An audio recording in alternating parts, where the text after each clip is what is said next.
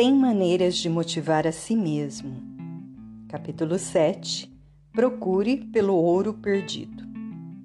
Quando estou feliz, vejo a felicidade nos outros. Quando sinto compaixão, vejo o mesmo sentimento nas outras pessoas. Quando estou cheio de energia e esperança, vejo muitas oportunidades à minha volta. Mas quando estou com raiva, vejo uma irritação despropositada. Quando estou deprimido, percebo a tristeza nos olhos de quem me rodeia. Quando estou desanimado, vejo o mundo como um lugar chato e sem atrativos.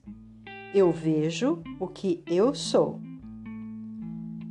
Se vou de carro até Fênix e reclamo que lugar mais apinhado, bagunçado, que ar poluído, Estou, na verdade, expressando quanto eu estou apinhado, bagunçado e poluído no momento.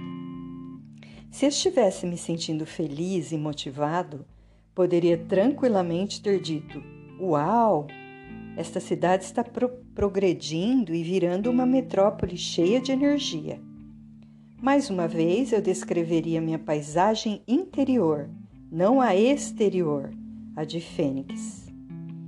Nossa automotivação sofre mais dependendo da forma como escolhemos ver as circunstâncias da nossa vida. Isso porque não vemos as coisas como elas são, mas como nós somos. Em qualquer situação, podemos ir em busca do ouro ou tentar encontrar a sujeira. E quem procura acha. O melhor ponto de partida para a automotivação está naquilo que escolhemos procurar à nossa volta. Estamos vendo oportunidades em todo lugar?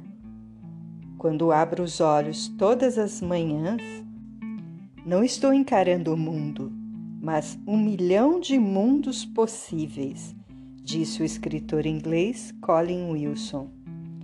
A escolha é sempre nossa.